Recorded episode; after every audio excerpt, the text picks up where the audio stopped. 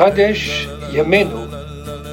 Pensez le nouveau avec l'ancien et l'ancien avec le nouveau. Une émission bimensuelle proposée par Adat Shalom, communauté massortie de Paris. Animation et conception, Antoine Mercier et Rivonne Crigier.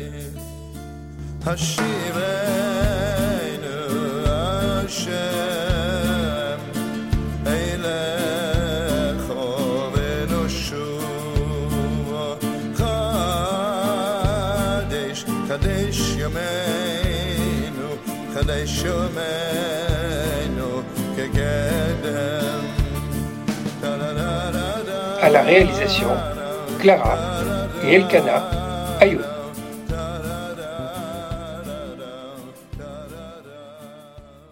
Bonjour à toutes, bonjour à tous. Nous vivons une période exceptionnelle, inédite à de très nombreux points de vue. Nous n'aurions jamais imaginé qu'un massacre comme celui du 7 octobre soit possible en Israël même. Et jamais nous n'aurions pu penser non plus que l'antisémitisme pouvait ainsi être ravivé aussi rapidement un peu partout dans le monde à l'occasion de cette guerre qui a suivi euh, les massacres. Dans ce moment-là, ben, pour ne pas rester comme submergé par, par l'émotion, ce que nous sommes tous en ce moment, il convient sans doute d'essayer de prendre un peu de, de, distance autant que possible pour euh, maintenir, disons, des capacités d'analyse. Et c'est ce que nous voudrions faire d'ailleurs ici dans cette émission euh, spéciale de Radesh Yamenou. Bonjour, Rivonne Crigier. Bonjour Antoine.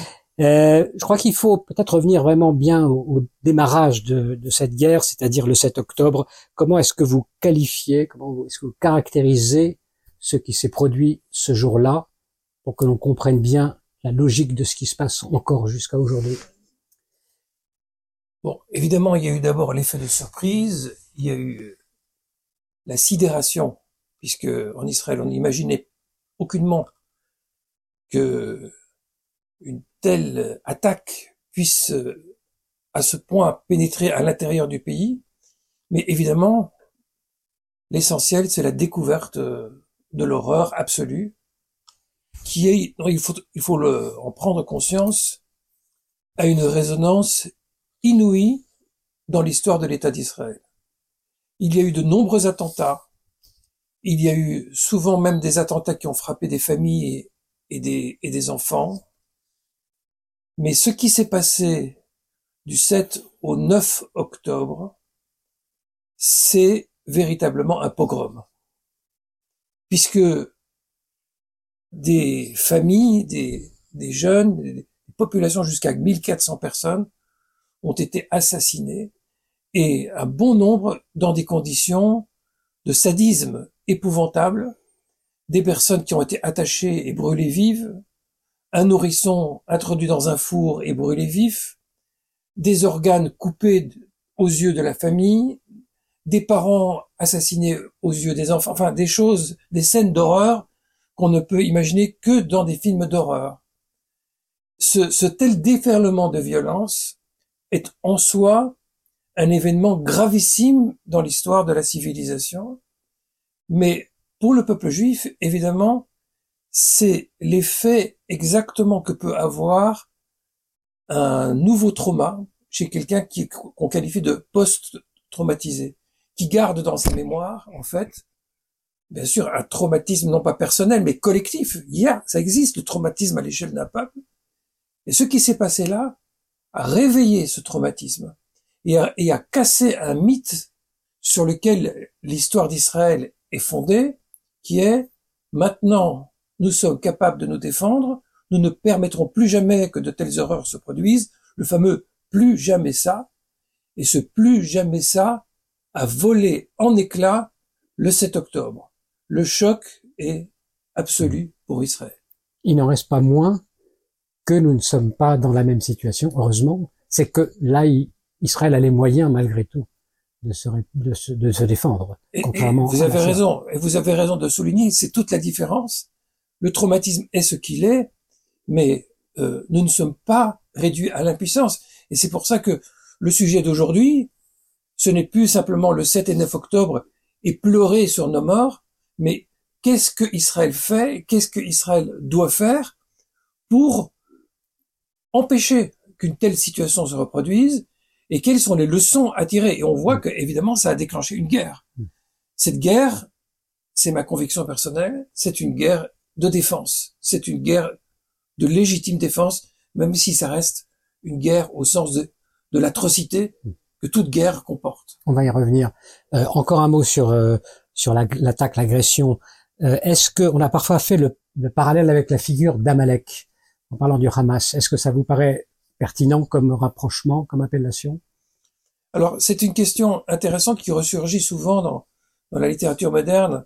Euh, D'abord, précisons ce qu'est Amalek. Euh, Amalek est décrit dans le livre de l'Exode comme le premier peuple qui s'est attaqué à Israël euh, après la sortie d'Égypte, alors que Israël, le peuple, les Hébreux de l'époque, n'étaient pas en guerre et n'avaient pas de contentieux avec le peuple d'Amalek.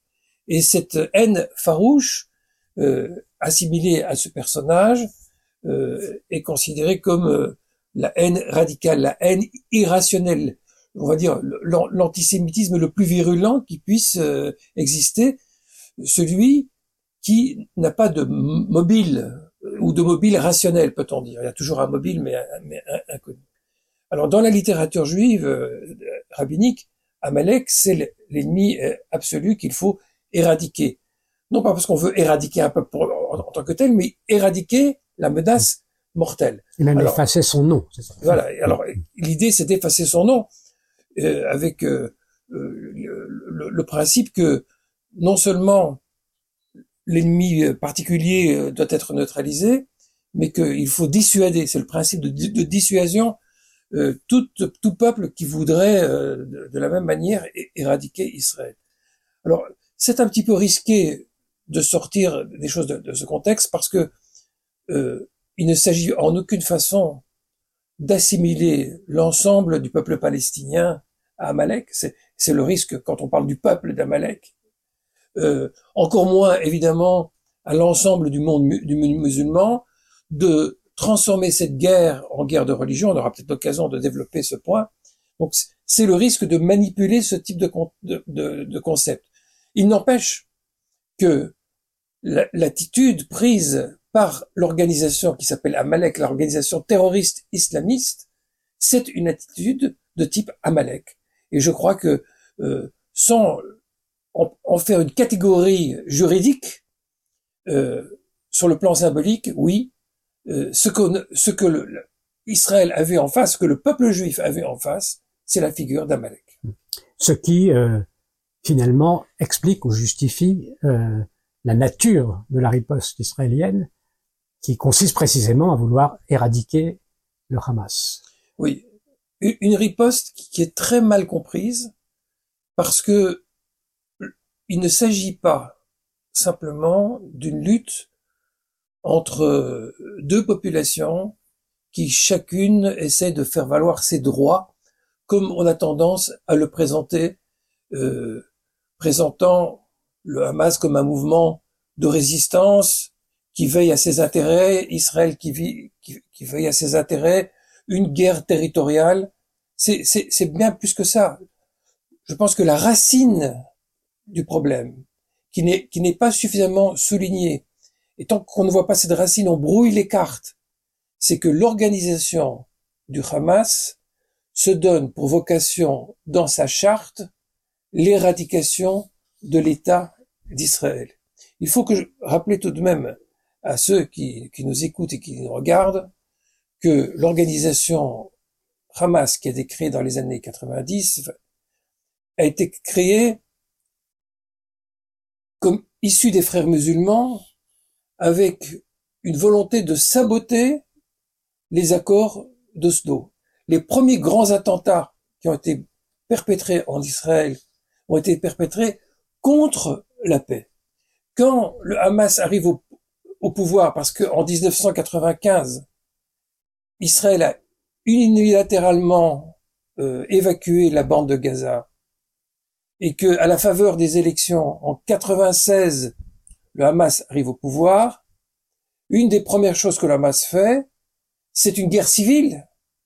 Il y a une centaine de militants de, de, de, la de l'autorité palestinienne qui sont tués et qui sont rejetés de la bande de Gaza. Et à partir de ce moment-là, le Hamas a un pouvoir absolu. Mais surtout, cette guerre contre l'autorité palestinienne n'est pas simplement une rivalité de clans. La mise en cause de, l'autorité palestinienne, c'est d'avoir fait des accords de paix avec Israël. Alors on ne peut pas présenter le Hamas comme une organisation qui essaye de défendre des droits pour permettre une éventuelle coexistence euh, des peuples. C'est une illusion ou un gros, un, énorme mensonge, et il paraît inimaginable que cet élément capital ne soit pas constamment mis en avant pour comprendre et déchiffrer ce, conflit. En tout cas, effectivement, il semble bien là que les masques soient tombés relativement à cette euh, volonté d'éradiquer Israël et d'empêcher toute paix. Euh, en tout cas, cette guerre aussi a eu un effet révélateur un peu global, j'ai l'impression, d'une part sur cette réalité du, du Hamas, d'autre part aussi sur quand même, il faut bien le dire, l'opinion du monde musulman par rapport à ce qui s'est passé, qui montre une forme de, de, complaisance, qui interprète quand même ça aussi assez facilement comme un acte de résistance, et puis aussi euh, tout ce qui se passe dans le dans le monde occidental, euh, la remontée de l'antisémitisme, on a l'impression d'une grande fracturation mondiale à cette occasion, et au point que euh, certains ont pu parler de force du bien contre force du mal, comme si on était dans une guerre un peu eschatologique de civilisation, en tout cas. Euh, est-ce qu'il faut aller On a aussi évoqué, puisqu'on parle de références bibliques, Gog et Magog. Donc, est-ce que Raven Trichet, toutes ces références, en parlant même de Gog et Magog, ont, ont un sens, peuvent avoir une signification, possibilité d'interpréter la situation? Alors c'est intéressant que vous posiez cette question parce que systématiquement, dans l'histoire d'Israël, chaque fois qu'il y a une crise internationale ou une crise locale très forte euh, parce qu'il y a un conflit qui se met en place, l'ombre de Gog et Magog, euh, euh, la, guerre eschatologique revient à, l'ordre du jour. Et j'ai même entendu, pas plus tard qu'hier, en regardant une émission à la télévision, euh, des personnes qui interprétaient le discours de, de Benjamin Netanyahu, qui a parlé des forces de la lumière qui combattent les forces de l'obscurité, en citant euh, Isaïe, alors que c'est pas Isaïe d'ailleurs, c'est c'est intéressant, ça vient de Qumran, des, des, manuscrits de la mer morte et d'une secte religieuse qui était justement très maniché, manichéiste. Euh, il n'y a pas dans Isaïe de guerre de, des forces de la lumière contre les forces de l'obscurité, c'est pas une idée euh, de ce type qui existe dans la Bible. Mais il y a une eschatologie, il y a une idée de fin des temps, il y a une idée que parfois, effectivement, des civilisations se, se, cristallisent et se combattent. Est-ce que c'est le cas aujourd'hui? Alors euh, oui, eh ben, on est obligé de constater que il y a effectivement une grande fracture, que euh, il y a un axe qui aujourd'hui, en tout cas au, Moyen-Orient, se constitue autour de l'Iran, l'Iran qui a constitué un continuum d'influence en passant par, par l'Irak, la Syrie, le Liban et jusqu'au Yémen avec les, les, les, les, Houthis, que aujourd'hui l'Iran est soutenu euh, par la Russie, que des pays qui sont non alignés euh, ont tendance à vouloir s'y rattacher, et on a un Occident qui est, euh, est en conflit avec, avec les Russes euh, en Ukraine. Donc oui, il y a un risque de dérapage dans une espèce de conflit mondial où on verrait deux axes se, se, se dessiner. Mais ça, c'est dans nos pires cauchemars. Est-ce que le conflit qui oppose aujourd'hui le Hamas à Israël est, est un conflit civilisationnel euh, je crois qu'il faut remettre les choses dans leurs proportions. Du point de vue d'Israël, en tout cas, c'est très net. Il ne s'agit pas d'une guerre contre les Palestiniens en tant que peuple. Il ne s'agit pas d'une guerre contre les Arabes en tant qu'Arabes. Il ne s'agit pas d'une guerre contre les musulmans en tant que musulmans. C'est pas une guerre religieuse. Alors, et si on n'intègre pas cet élément-là, est-ce qu'on comprend quand même la situation? Je dirais aussi que ce n'est pas une guerre religieuse, parce qu'il ne s'agit pas de vouloir éradiquer une autre religion, il faut se souvenir que 20% de la, population israélienne est musulmane, que parmi les victimes des premiers jours d'octobre, il y a eu des, des bédouins et, et, et, des, musulmans. Non, s'il y a une dimension religieuse, ce n'est pas la religion en tant que telle, c'est l'intégrisme, c'est le radicalisme.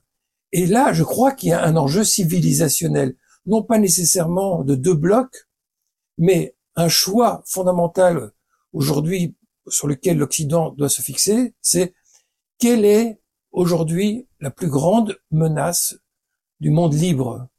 Et je pense que la plus grande menace du monde libre, c'est le radicalisme religieux qui prend d'ailleurs souvent une configuration nationale. C'est-à-dire, les nationalismes exacerbés et les religions exacerbées sont aujourd'hui véritablement la source de tous les grands problèmes qui ravagent la nation. Donc oui, il y a un enjeu de civilisation, de civilisation contre la barbarie, pas contre une identité singulière ou autre. C'est ça qu'il faut bien distinguer.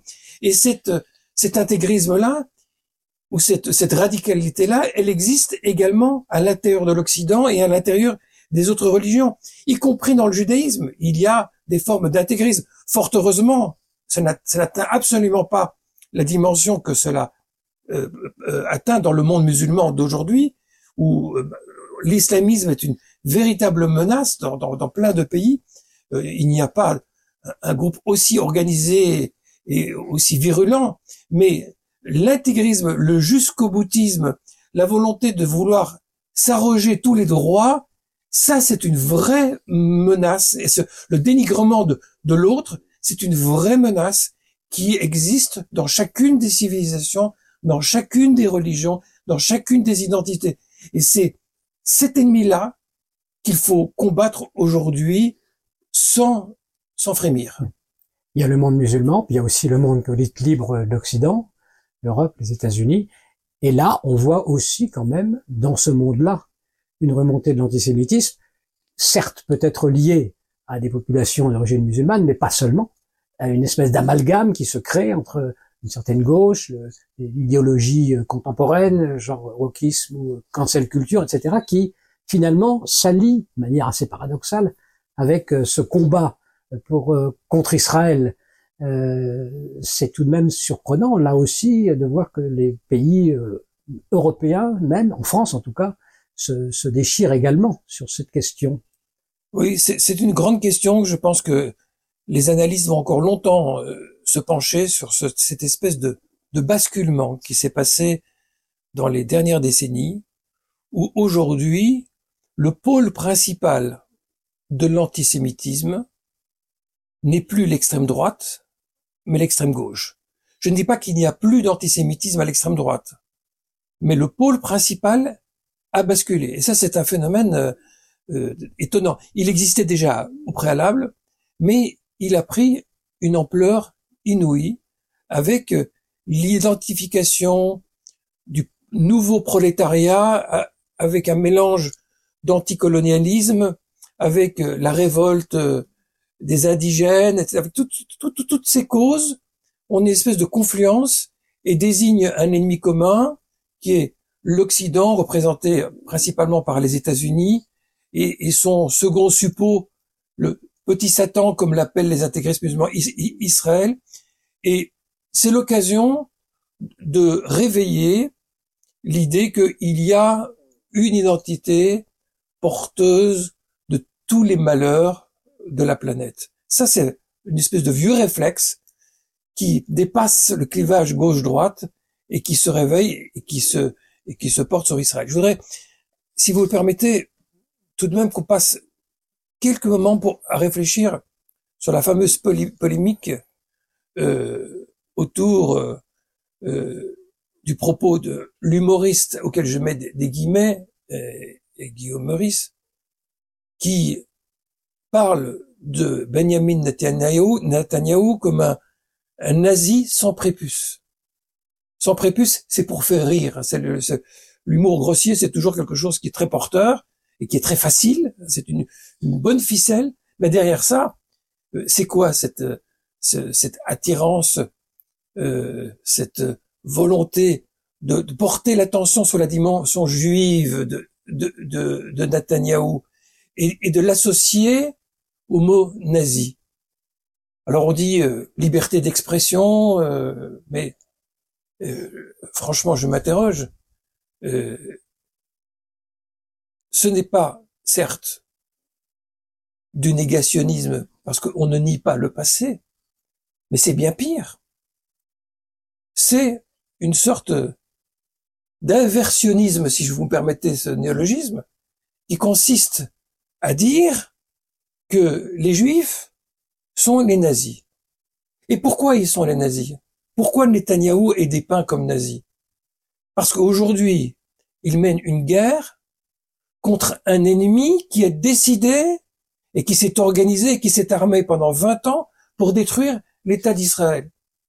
Oui, il y a une espèce de confusion.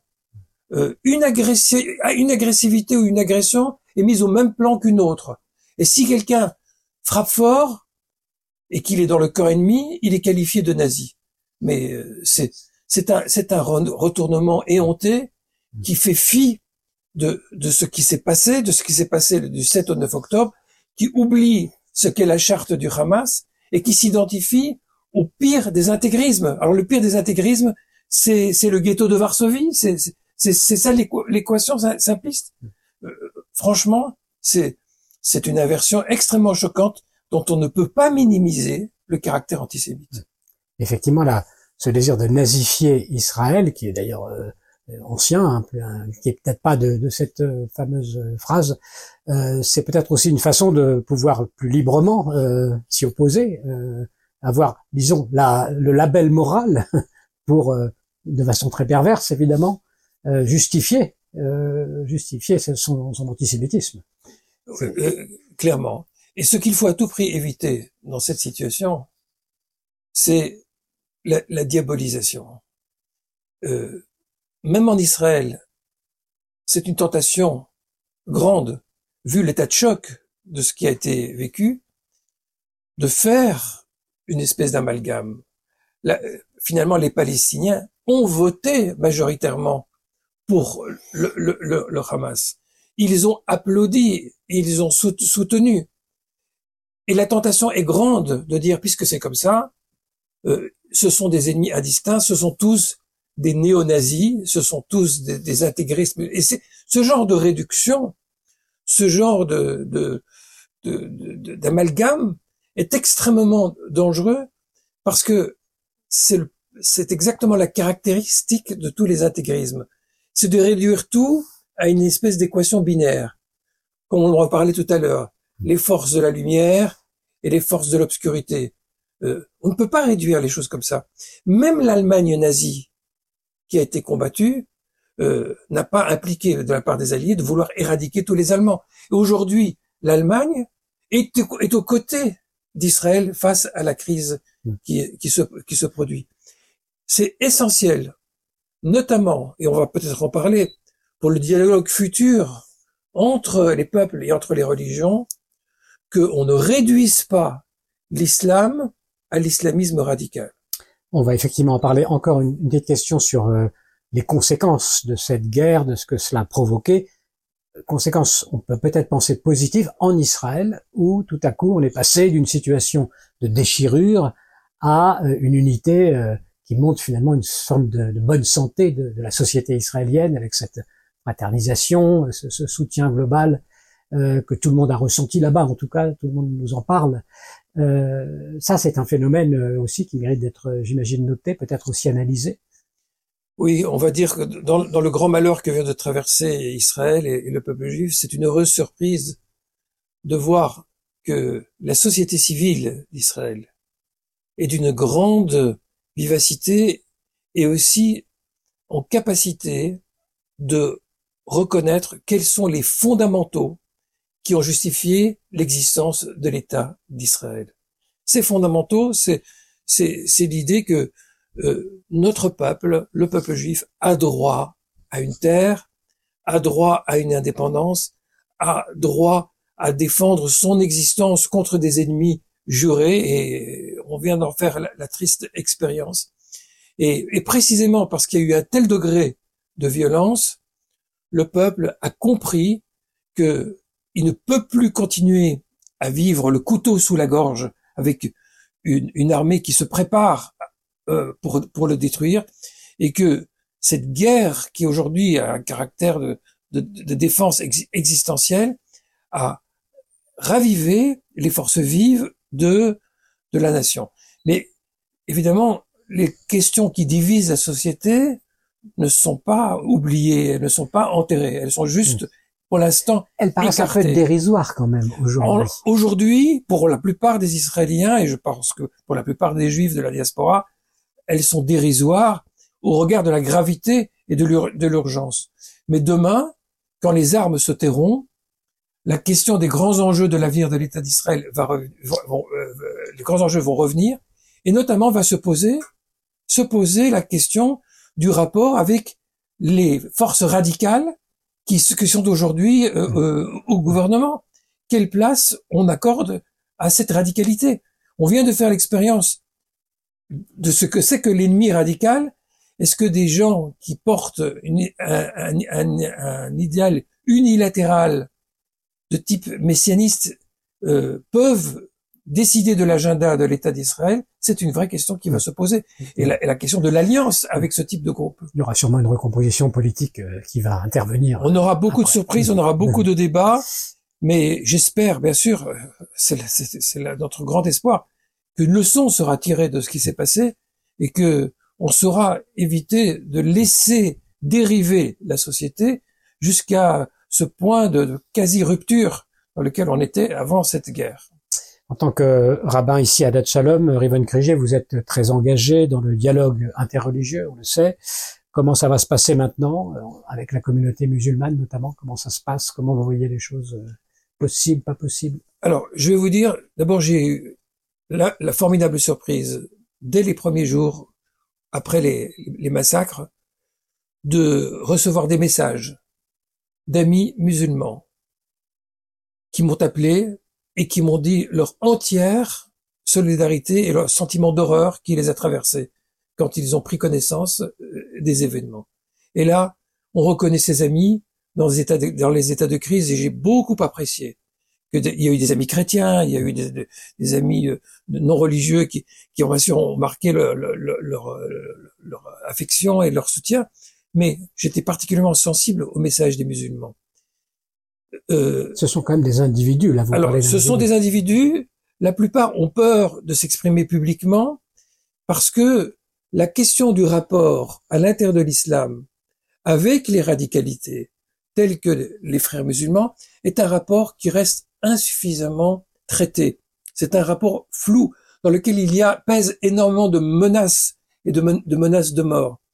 Euh, et puis, il y a une mauvaise compréhension de ce qu'est le, Hamas. Si le Hamas, c'était, encore une fois, une force de résistance simplement qui a un caractère religieux, euh, ce serait tout à fait autre chose que une idéologie qui est une idéologie totalitaire, une idéologie qui ne reconnaît aucun droit aux minorités et qui veut détruire euh, l'État d'Israël. Il y a eu des ruptures. Euh, on m'a proposé, par exemple, de faire une soirée dans lesquelles, de manière indistincte, on prie ensemble pour, pour le cessez-le-feu, comme si il fallait réintégrer le Hamas dans une pseudo-discussion, un pseudo-dialogue, alors qu'il vient de faire la preuve que c'est impossible de dialoguer avec des terroristes. Ce qu'il faut par contre se dire, c'est que le dialogue judéo-musulman et la fraternité judéo-musulmane est plus que jamais d'actualité, mais avec des personnes qui veulent véritablement la coexistence. Ils peuvent avoir une sympathie pour les Palestiniens, c'est pas pas le sujet.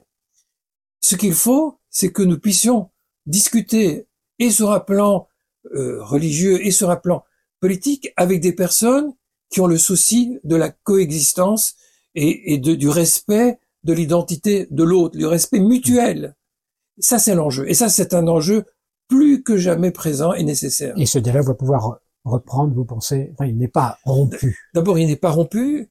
Il existe de manière beaucoup plus discrète parce que, encore une fois, surtout les musulmans ne peuvent pas s'exposer aujourd'hui. Ils, ont trop de, trop de risques ou, peu peuvent franchir ce cap, mais non seulement il n'est pas rompu, mais il a toute sa raison d'être et nous devrons euh, œuvrer dès que ce sera possible pour le construire. C'est un des espoirs qu'on peut avoir au lendemain de, la guerre, si la menace du, mouvement extrémiste est écartée, je dis, je, mets un vœu, un pieux, mais suffisamment euh, écartée pour faire émerger d'autres forces, alors oui, il y a un espoir possible au Proche-Orient et, même dans les relations euh, interreligieuses en général. Une dernière question peut-être qui préoccupe, euh, j'imagine, la plupart des gens qui nous, qui nous écoutent, c'est l'antisémitisme euh, en France qui se développe, qui monte, on le sent bien.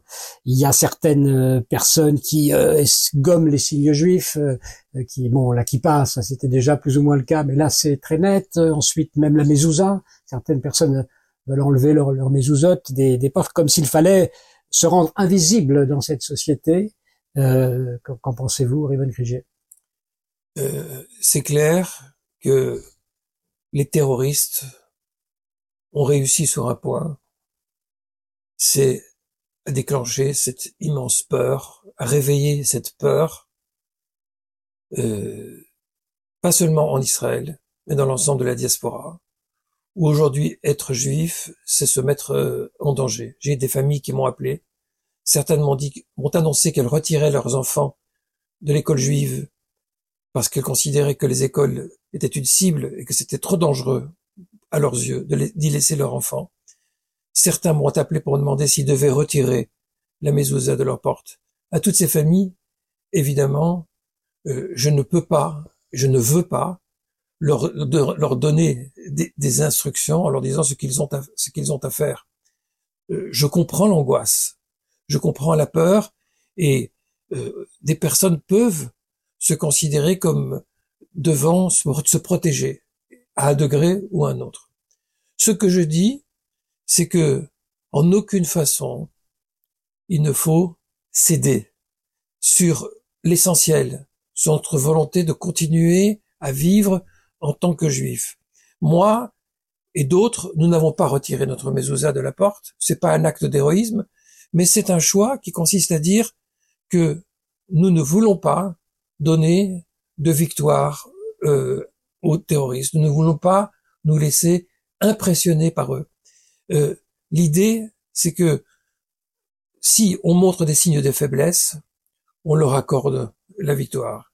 Si on, on montre des signes de résilience et de force, on ouvre des espoirs, on garde de la force. Et ça, je pense que c'est capital. C'est grâce à ça que le peuple juif a survécu à travers les âges. C'est grâce à ça qu'il dépassera cette crise également à présent. Merci. Merci beaucoup, Révon Crigier, de euh, nous avoir accordé cette, cette interview, puis d'avoir aussi euh, franchement évoqué l'ensemble de cette situation dans sa complexité, avec ses messages d'inquiétude, mais aussi, vous l'avez dit à l'instant, de, l'espoir qu'on pourra retrouver une situation euh, qui soit pacifiée, notamment en France. Merci beaucoup pour votre attention.